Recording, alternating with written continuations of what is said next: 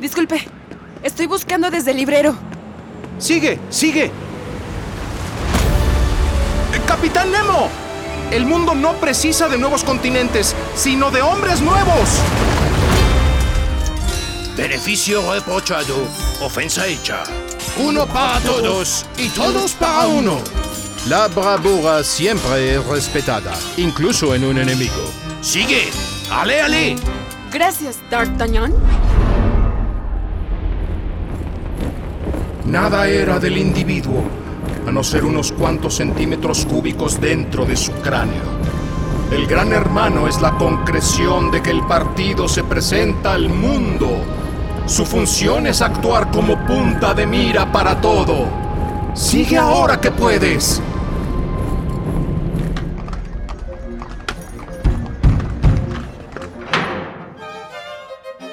Divide tu día en partes y a cada una asígnale una tarea, sin dejar un cuarto de hora, diez minutos ni cinco siquiera sin algo que hacer.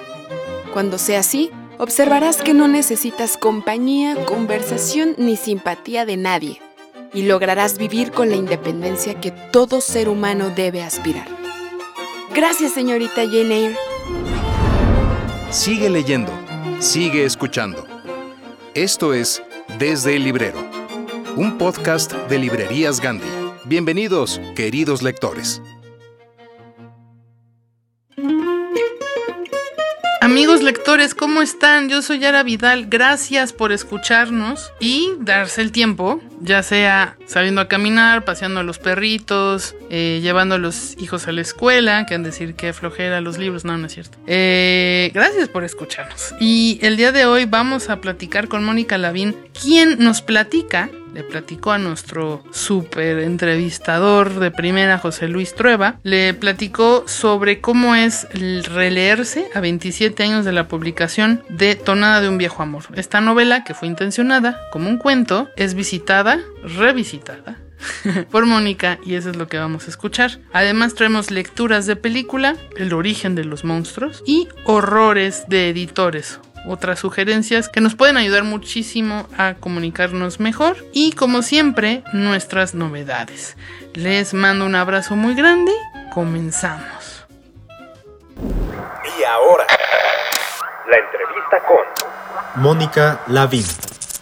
Mónica Lavín nació en la Ciudad de México. Es narradora y ensayista y ha dirigido el Departamento Editorial de Difusión Cultural de la UAM. Además de escritora, tiene otra faceta de profesora. Dio clases en la Escuela de Escritores de la SOGEM y fue presidenta de la Asociación Iberoamericana de Escritores. Ha sido reconocida con varias becas internacionales como el Fideicomiso para la Cultura México-Estados Unidos, el FONCA, el BAM Center for Arts and Creativity en Canadá y pertenece al Sistema Nacional de Creadores de Arte. Obtuvo el Premio Nacional de Literatura Gilberto Owen en el 96, el Premio del Club de Periodistas en el 97, el Premio Nacional de Narrativa Colima Paraba publicada en 2001 y el Premio Iberoamericano de Novela Elena Poniatowska en el 2010. Ya saben, además obviamente Mónica es una autora de casa, pero no dejen de leer Yo la Peor.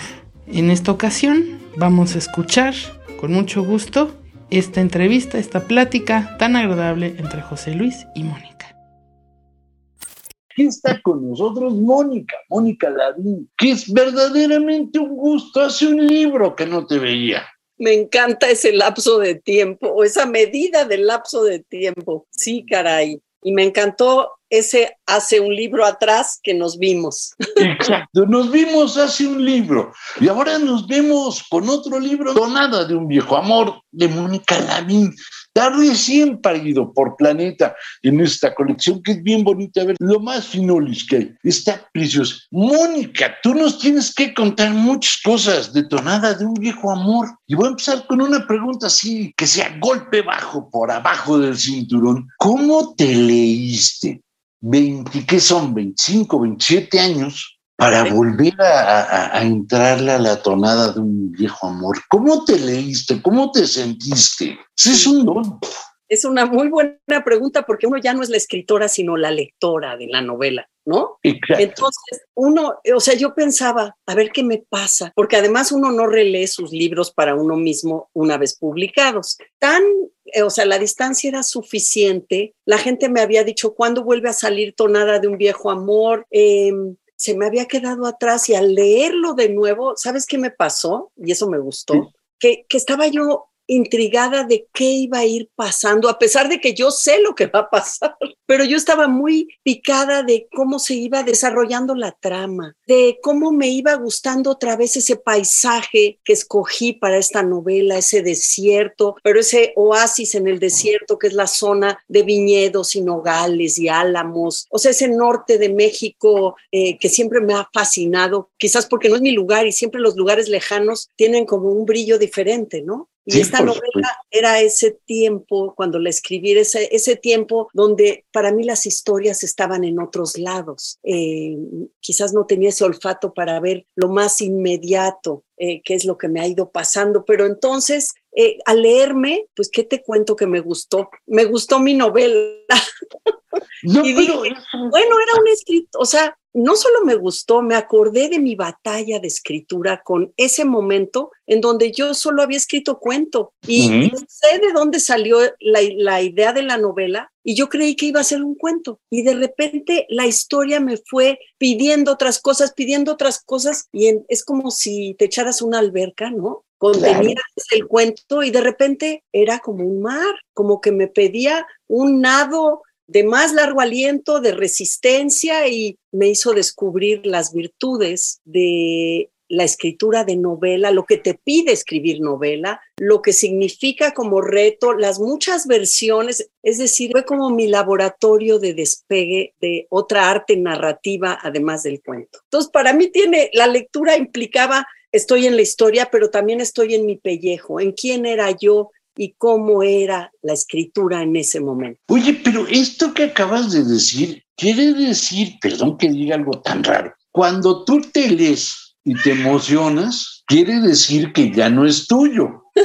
sí. Perdón que lo diga así, pero, pero cuando te lees y te empiezas a revisar, quiere decir que todavía es tuyo. Es cierto. Como que todavía no, no has roto totalmente con él. Y cuando te lees y ya no es tuyo, perdón que diga algo tan raro, quiere decir que aquello funciona. Porque si te identificas tal cual, quiere decir que todavía algo le faltaba. Eso debe ser lindo. Eso debe ser lindo. Yo no me leo tampoco y me da mucho miedo leerme, mucho, mucho. me da mucho, mucho, mucho, mucho miedo. Pero, ¿no? Da pudor, da, da, da, una, es como una desnudez diferente el volverse a leer lo publicado. Sí. Eh, pero me gustó el, el, reto de hacerlo y también de sí todavía, fíjate que sí pude, y es una oportunidad maravillosa, pues quitar algunas palabras, o sea, hacerle su ajuste, su afinación, pero una afinación que tenía que ver más con el, no, solamente una afinación con algunas cosas que sobraban, que el tiempo nos va dando con la escritura, somos como eh, mucho más enamorados de, que, de, de, la prosa y su poder, ¿no? Y su limpieza, su limpieza. Entonces, de repente pude yo quitar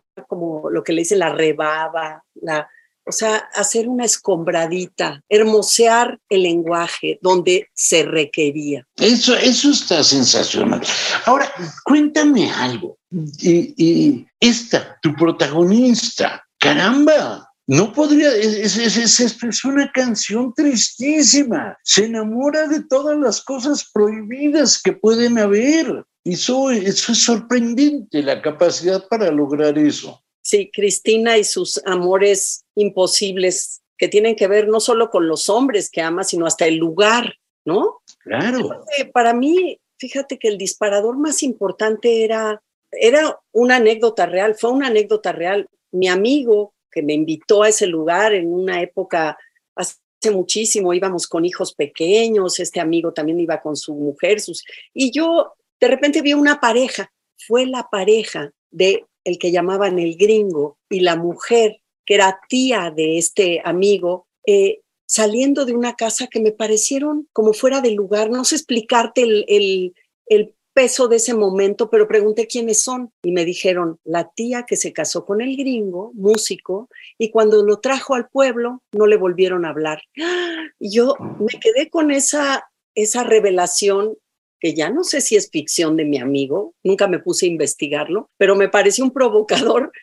O sea, yo dije, voy a escribir un cuento con esto, porque, porque se quedan, ¿por qué esta pareja se queda en un lugar que le devuelve el silencio como costo de pertenencia, ¿no? O sea, parecía algo que, que me pedía muchas preguntas y esas muchas preguntas, en lugar del cuento, me llevaron a la novela y esa Cristina que, yo le puse Cristina, que salía de la casa, que sí tenía una piel muy blanca, muy blanca. Eso ya era una señora mayor, pero su blancura era como como son los cuentos cuando va, eres niño y te dicen que Blancanieves, que la piel, ¿no? Había algo casi espectral y de otra dimensión en la, en la fisonomía de esta mujer. Y yo quise inventarle un pasado, un motivo para enamorarse del gringo, una, razón para quedarse en el lugar, un pasado poderoso, una pasión, ¿verdad? Y ese gringo de la, perdón sea tan metiche, pero tú, tú abriste la puerta a la metiche, entonces te aguantas. Este gringo de la zona del silencio, ¿Era saxofonista o, o, tocaba algún instrumento o tú te lo inventaste esa parte? Perdón, ya, ya, ya, fuera caretas. Cuéntame qué tocaba o no tocaba. Tocaba el banjo. Y yo dije, no, el baño. No, no, quiero el baño. No, yo le voy a poner el saxofón.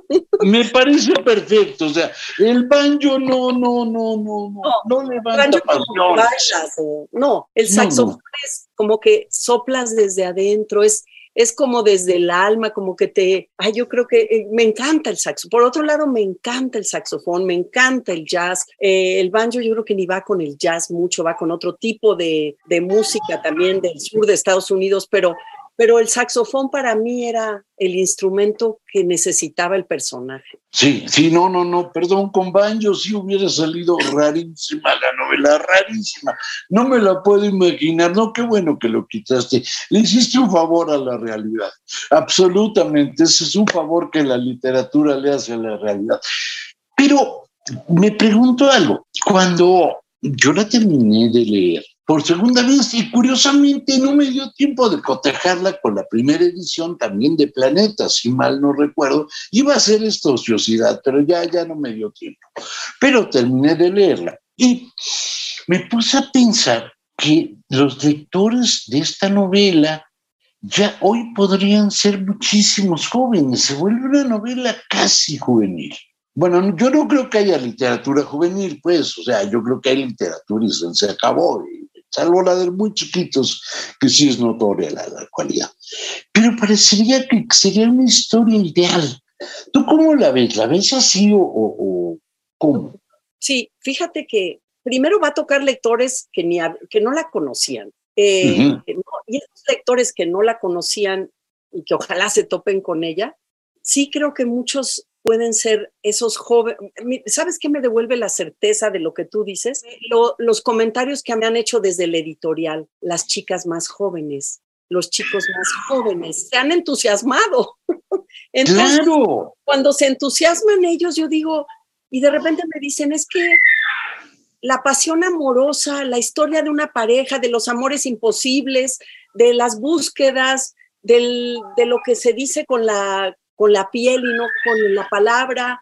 O sea, o sea de repente veo que, que quizá satisface el anhelo amoroso, que me, la palabra le tengo un poco de temor a la palabra anhelo porque se va a lo cursi, pero quizás lo amoroso siempre también tiene ese tinte inevitable de balada, de... Para mí el amor, además el amor siempre tiene ese otro lado que es el lado triste, ¿no? Claro.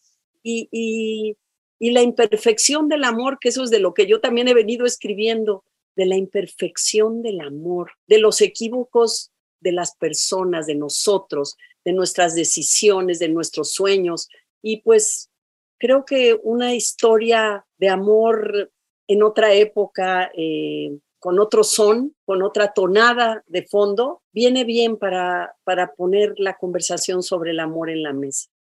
Le Más es la revista oficial de librerías Gandhi, la cual la puedes adquirir en todas nuestras librerías a nivel nacional. No te olvides además que si ese mes te fue comprar un número o quieres otro ejemplar, puedes ingresar en revistalemas.mx o gandhi.com.mx para adquirir los números anteriores por 25 pesitos.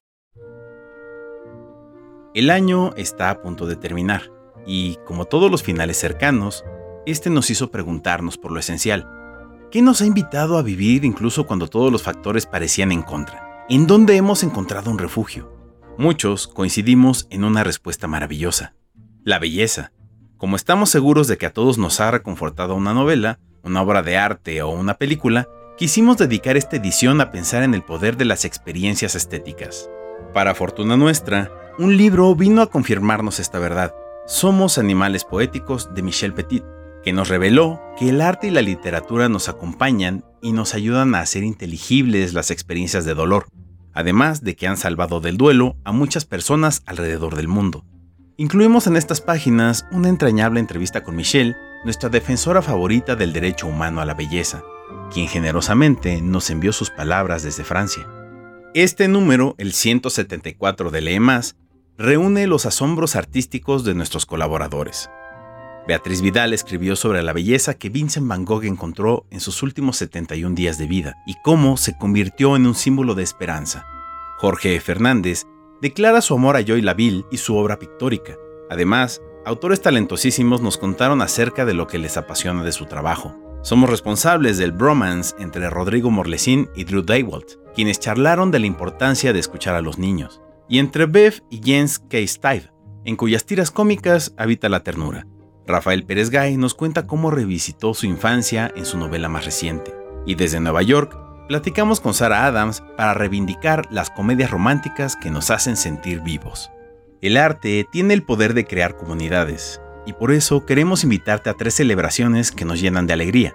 Los 15 años del Museo Universitario de Arte Contemporáneo, la edición 41 de la Feria Internacional del Libro Infantil y Juvenil, y la tan esperada Feria Internacional del Libro de Guadalajara 2023. Finalmente, te traemos el adelanto de un libro que nos recuerda la valentía que vive dentro de cada persona. Los frágiles hilos del poder, de B. E. Schwab. Consigue este número de la revista en librerías Gandhi, gandhi.com.mx y revistalemas.mx, deseando que siempre encuentres un lugar amoroso en los libros y en todas las expresiones de la belleza. Continuemos escuchando la entrevista. Pero fíjate que ahí yo encuentro como, como tres o cuatro cosas. La suelto las tres o cuatro cosas y tú escoges la que quieras, o si quieres escoges todas, yo no tengo problema. La primera cosa es que volver a la, a la tonada de un viejo amor te demuestra que en este mundo no todos son sagas de vikingos chafas o, o de amores cursis te demuestra que hay otras cosas. Pero hay otra lectura que también me gusta. Me gusta que ocurra casi en la zona del silencio. No sé, nunca he sabido si es en la zona del silencio o a media cuadra antes. Pero, pero, y cómo ese silencio se vuelve en el ninguneo de toda la comunidad. Parecería que el lugar y la comunidad son uno. Y por último, lo que me sorprende es una novela en un periodo casi no tocado por la literatura y con personajes casi no tocados con la literatura, estos que la revolución los dejó en calzones, para decirlo claramente, que les arrebató aquella riqueza que tenían y todo esto. Yo, yo veo esas tres cosas. No sé tú qué veas, pero cuente que los lectores nos inventamos nuestras novelas. Pero fíjate que me gustan las tres cosas que ves, eh, empezando por esta, por esta parte de los lugares eh, que cambiaron con el tiempo y que sus habitantes, esta llamémosle aristocracia o clase eh, de origen latifundista, ¿no? un modo de vida que, digamos, se fue despeñando sin querer despeñarse. A mí esta idea de una decadencia, la decadencia siempre me llama muchísimo la atención porque tendemos a escribir de lo épico, pero no de lo que se desbarranca, que busca su dignidad, ¿no? Sí. Dando una dignidad, una manera de estar. Entonces, me gusta que se empate esa historia de amor donde el lugar pesa tanto que no hay manera de idear otra forma más libre. De, o sea, no huyen, no se van, ni con el primer amor, ni con el segundo, se quedan en esa especie de historia que los les da un sentido de vida, de pertenencia, no importa cuán silencioso sea el entorno. Y sí, es muy cerca de la zona del silencio, sí es por ahí, este, ahí entre Torreón, Coahuila, donde tú quieras por ahí, que, donde el desierto también tiene un, tiene un murmullo muy, o sea, las historias de amor normalmente cuando se escribían en el naturalismo, ¿no? Se iban a la selva, ¿no? A la luz del verdor, ¿no? Pero a mí, a mí me impacta eh, la discreción del desierto, ese florecimiento súbito y que luego se apaga, porque creo que así, es así son estos personajes eh, que se aferran a cosas que se apagan, a cosas que se van, que se lleva el polvo. Y que bueno, que, que hay otras historias, además de las sagas de vikingos, que, que tienen que ver con México. Bueno, no, no me quiero poner nacionalista, pero que no son quizás lo más cercano a lo que hemos olfateado, respirado y que tiene que ver con lo que se vive aún en nuestras casas, ¿no? Claro, o sea, todos tenemos un pariente o un conocido que la revolución se los arrebató a todos. Todos hemos sido víctimas del ninguneo, que es la... mejor... Uso esa palabra porque me, aparte es una palabra que me gusta, ninguneo. Es, es, así, es muy nacionalista. Y es bellísima. y es bella, es bella. Entonces, encontrar eso a mí me, me, pareció verdaderamente fascinante, verdaderamente fascinante. Yo creo que fue lo que a mí más, más, más me gustó. Ahora, ¿y qué más te dicen los lectores jóvenes? Cuéntame ese chisme, En su momento parecía que tenía un tono subido en su sensualidad, si le quieres llamar, o erotismo. No me gusta la etiqueta del erotismo, ¿eh? pero en su época como, ay, qué, qué bárbara, qué atrevida, eh, yo nunca me sentí así, ¿eh? nunca lo pensé así. Y los jóvenes, pues piensan que es, y ahora que yo la leí con esa distancia, también dije, ¿cómo hemos incorporado quizás el, eh, la sensualidad amatoria y el lenguaje para hablar del deseo con una, de una forma tan cristalina o es tan parte de la vida que ya no, parece ser estridente, lo cual aplaudo, eso me dicen los jóvenes también. No, no es una novela erótica, no le podríamos poner ese marbete que yo agradezco enormemente. Y, también les gusta, les gusta la rebeldía de, Cristina, les gusta su, su vehemencia, pero su, su inútil batalla. Sí, en eso estaría yo de acuerdo con ellos. Eh, pareciera que Cristina es una suerte de Sísifo que siempre tiene la misma condena, ¿no? Y que si llegara después del saxofonista alguien más, seguro que en vez de enamorarse del tío, se enamora del primo hermano o hace alguna de las suyas. Es decir, es, esa condena a mí me gusta. Sí. Porque en el fondo, lo que voy a decir es horrible, pero creo que esa condena la salva a Cristina. Sí tiene un motivo, tiene, tiene una manera de, de poder expresar algo que la comunidad no le permite expresar. Porque solo quieren que sea la que debe ser, ¿no? La que hace mermelada de membrillo, la que no se fascina eh, con la textura del membrillo bajo la, el grifo cuando están las mujeres reunidas, la que tiene como otra idea del mundo que sí necesita del otro, que sí necesita un espejo. Ahora que está tan desvalorizado eh, el binomio que puede ser la pareja, ¿no?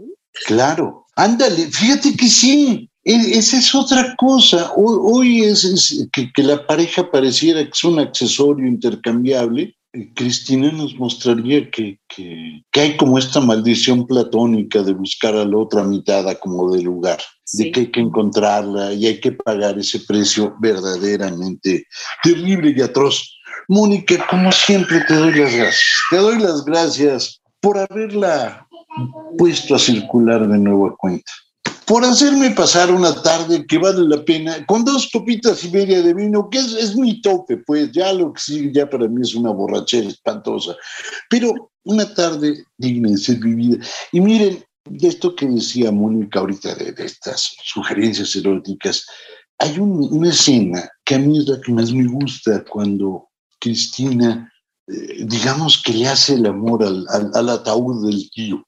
Es de una belleza sobrecogedora. Y si no la leen, se van a perder de una verdadera maravilla. ¿A poco no? Ay, José Luis, gracias. Gracias por eso. Eh, no. Mira, conseguir una escena conmovedora, yo creo que un escritor, un escritor, está, sentimos que, que dejamos una huellita y eso lo agradezco, agradezco tu lectura enormemente. Y, y, fíjate que yo creí que ibas a hablar de otra escena, porque a mí me gusta cuando ella, en ese, esa reunión que hay, se encierran, en donde está la tarja llena de uvas. Y se oye cómo se apachurran los frutos mientras ellos hacen el amor encima de las uvas. A mí de las uvas. la idea de, de, las pulpas, del, pensaba yo, ¿qué se sentirá? No, claro, pero mira, hay otra que también al principio que a mí me, dejó pasmado, eh, no da ni para son tres rengloncitos. O sea, lo que les voy a contar son tres rengloncitos. No, no crean que es más. Se para Cristina a bailar con el tío y el tío, pues para bailar, le pone la mano en la espalda. Digo, perdón, eso es pues, bastante bobalicón. Eso se hace más o menos de tiempo atrás. Pero el vestido está escotadón de atrás. Y ella siente la mano del tío en la piel de la espalda. Y cuando se va a sentar, no se quiere recargar para que no se le borre la mano. Digo, para que no se borre la sensación de la mano. Creo que eso es mejor así. ¡Qué bruto! Yo la verdad es que ahorita no crean que voy a hacer otra cosa. Voy a ir con Pati, mi esposa, y, y, voy a echarme una pieza y me le voy a quedar viendo a ver si todavía funciona la mano. Y si funciona la mano, yo le voy a aplaudir todavía más a Mónica. Ay, qué bonito, qué bonito. Gracias por devolverme tantas cosas. No, Mónica, al revés, pues eso, ese sería el mínimo pago que tenemos que hacer los lectores, devolverles a todas las personas que, que, nos hacen que la vida tenga sentido en blanco y negro. Eso igual, es muy Querida, pues te mando un abrazo grande, grande. Gracias por haber estado con nosotros. Gracias por habernos regalado tu tiempo. Y más gracias, como siempre, por esto. Salgan corriendo como desaforados, por favor. Véanla otra vez. Como desaforados, no importa si los atropellan, se arrastran hasta la mesa de novedades, la toman y ya se los llevan al hospital y ahí la calma. Pues, beso, Mónica. José Luis, también para ti. Muchas gracias. Desde el librero presenta Horrores de redactores. Hola amigos de Desde el Librero, qué gusto saludarlos. Soy Mariana Aguilar y les doy la bienvenida a esta espantosa sección, Horrores de redactores. Hoy hablaremos de una costumbre que definitivamente debemos dejar ir, las mayúsculas reverenciales. Se trata de aquellas mayúsculas iniciales que ponemos en palabras en las que no deberían aparecer, como en títulos académicos y nobiliarios, licenciado, doctora, príncipe, encargos, embajador, directora, presidente, gobernador, o en conceptos que queremos destacar, como pragmatismo humanista. Por cierto, para esta última función pueden usar cursivas la primera vez que mencionen el concepto y ya está. Pero pensemos, ¿Qué tienen en común todas estas palabras? Son sustantivos comunes, así que deberíamos escribirlas con minúsculas, pero una especie de moralina nos hace pensar que deberíamos ponerles mayúscula inicial, como si esto les aportara respeto o importancia. Después de todo, estos sustantivos están relacionados con cargos, funciones y trayectorias académicas que algunas personas valoran mucho. Otras veces no es que queramos usar mayúsculas reverenciales, pero en la oficina se arma un escándalo si redactamos un oficio dirigido al licenciado con minúsculas. En otros ámbitos, escribir presidente municipal como se debe, con minúsculas, despertaría la furia de todo un ayuntamiento. Daniel Casani defiende el uso racional de las mayúsculas, y estoy de acuerdo. Por eso, siempre hay que recordar que éstas se utilizan como marca de nombres propios. Las mayúsculas no tienen nada que ver con la relevancia de las palabras y mucho menos con la de las personas. Simplemente clasifican sustantivos entre comunes y propios. Así que antes de estampar una mayúscula, pregúntate, ¿esta palabra es un nombre propio? Si no lo es, no se la pongas. Así que ya saben amigos, si su jefe de departamento, con minúsculas, se enoja porque en la presentación que proyectaron escribieron maestro en derecho, con minúsculas, háblenle sobre las mayúsculas reverenciales. Nos vemos pronto con nuevos horrores. Estas son nuestras recomendaciones literarias de la quincena. Esto es Más libros. Queridos lectores, van nuestras recomendaciones. Frida Kahlo, Los sabores de mi México, por Flavio Bizarri y Mónica Patiño, en Cangrejo Editores. Si te gusta la historia de México, la cocina y la fotografía, este libro te va a fascinar, porque revela las recetas de cocina que Frida Kahlo guardó durante su vida y que la chef Mónica Patiño se encargó de seleccionar y preparar. Cada platillo además está acompañado por objetos de la pintora en unas fotografías además maravillosas de Flavio. El recorrido por las recetas se convierte en una experiencia visual y gastronómica que vale mucho la pena conocer. 19 escalones de Millie Bobby Brown en BR Editoras. La primera obra de Millie Bobby Brown es esta novela histórica. 19 escalones se ambienta en el Londres de 1942. Transcurre la Segunda Guerra Mundial, pero la protagonista Nellie Morris mantiene cierta normalidad en su vida. Aún tiene su empleo como asistente de la alcaldesa y su familia está bien. Páginas después, Nelly se enamora de un aviador estadounidense y decide que es momento de cambiar su vida, abrirse a nuevas experiencias y ver otros lugares junto a él. Pero una catástrofe modifica el rumbo de esta novela. Después de todo, Nelly debe reconstruirse y crecer con ayuda del amor y de la justicia.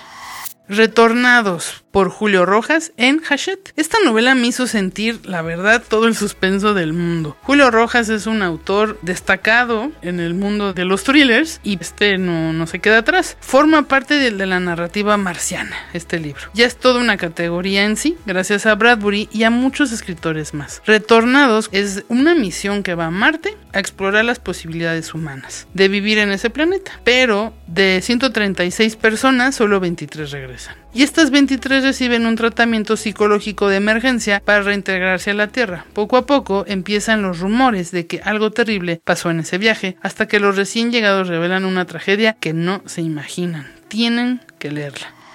Notas sobre silencios de Elisa Corona Aguilar en la Universidad Autónoma de Nuevo León. Elisa es una gran ensayista, poeta, compositora, traductora y música. Utilizó todas estas sensibilidades y herramientas para crear una experiencia impresionante para sus lectores. Clasificar este libro es complejo. Notas sobre silencios contiene poesía, reflexiones, fotos, juegos tipográficos. Todos invitan al lector a realizar una serie de ejercicios en los que pensamos, además, acerca de diferentes tipos de silencios. El silencio de una sala de espera, el del simple aburrimiento, el silencio trágico o el que sirve para escucha activa. Elisa considera que el silencio puede ser la respuesta a muchas crisis humanas y en este libro nos hace vivirlo, además de leerlo. Espero que sean de su agrado estas recomendaciones. Nos escuchamos en la siguiente semana. De las páginas del libro, directo a tu pantalla, te presentamos los clásicos de la literatura que han sido adaptados al séptimo arte. Quédate en Lecturas de Película. ¿Te imaginas encontrarte con una criatura que toma forma de payaso para poder acercarse a los niños y después obligarlos a vivir sus peores pesadillas? Así es, hablamos de eso. Un monstruo creado por la mente de Stephen King y que sigue aterrando generación tras generación. Pues, como dice su leyenda, vuelve una vez cada varios años a alimentarse. Sabemos que el mejor sazonador para eso es el miedo. Por eso toma forma de tus mayores miedos antes de devorarte. Te recomendamos ver sus dos adaptaciones a la pantalla antes de entrar al baño. O mejor, antes de ir a una fiesta infantil. Si encuentras un video misterioso en el celular de un amigo o en internet que al final dice que te queda solo una semana de vida, no te lo tomes tan a la ligera. Puede tratarse de Sadako, el alma vengativa de una joven que fue arrojada a un pozo y cuya venganza se propaga como un virus a quien vea la cinta. Una historia de pesadilla creada por el autor japonés Koji Suzuki, que aterró a miles de lectores y espectadores que vieron la adaptación de su obra La llamada. ¿En qué momento una bendición se vuelve una maldición? ¿Qué harías si el mal crece en tu interior? Eso le pasó a Rosemary, quien junto con su esposo Guy deciden tener un hijo, pero no será lo que ellos esperan. Porque el verdadero padre tiene otros planes para el bebé que está por nacer.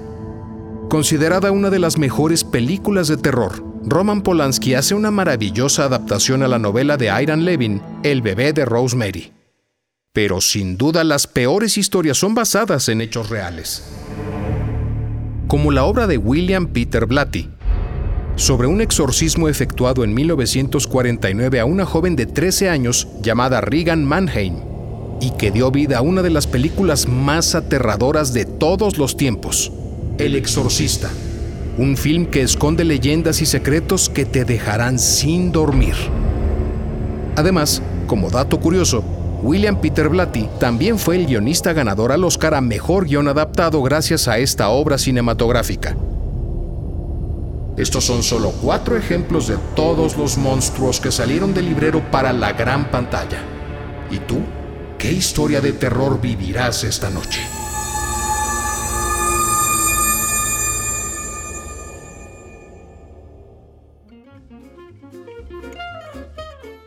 Queridos lectores, gracias por escucharnos. Nos encuentran en gandhi.com.mx, en revistalemas.mx y en máscultura.mx y en nuestro canal de YouTube que por favor les pido que se suscriban, Revista Más de Librerías Gandhi, donde cada semana todos los miércoles en más novedades traemos las recomendaciones semanales de novedades. Los jueves, cada dos jueves, el programa de José Luis Trevalara con su supercuate Oscar de la Borbolla, una hora y media más o menos a las 8 de la noche hora de México de cotorreo, de libros, de libracos, de todo lo que se les ocurra, sus, sus pasiones y obsesiones, sus confesiones y hay público súper entretenido porque tienen público de Guatemala, de España, de Chile, de Francia, o sea, es impresionante el chat. Es así una, una risa increíble de, de pura gente lectora que se ha formado por más de 100 programas. Y bueno, en Revista Más se recuerdan que encuentran la revista digital, ese mes totalmente gratuita. Y para los amantes de los coleccionistas, porque la impresión está lindísima, pueden comprar la revista en gande.com.mx o en las tiendas cuando vayan en las cajas. Ahí la encuentran, piden en la caja. Y pues estamos muy, muy cerquita de la FIL.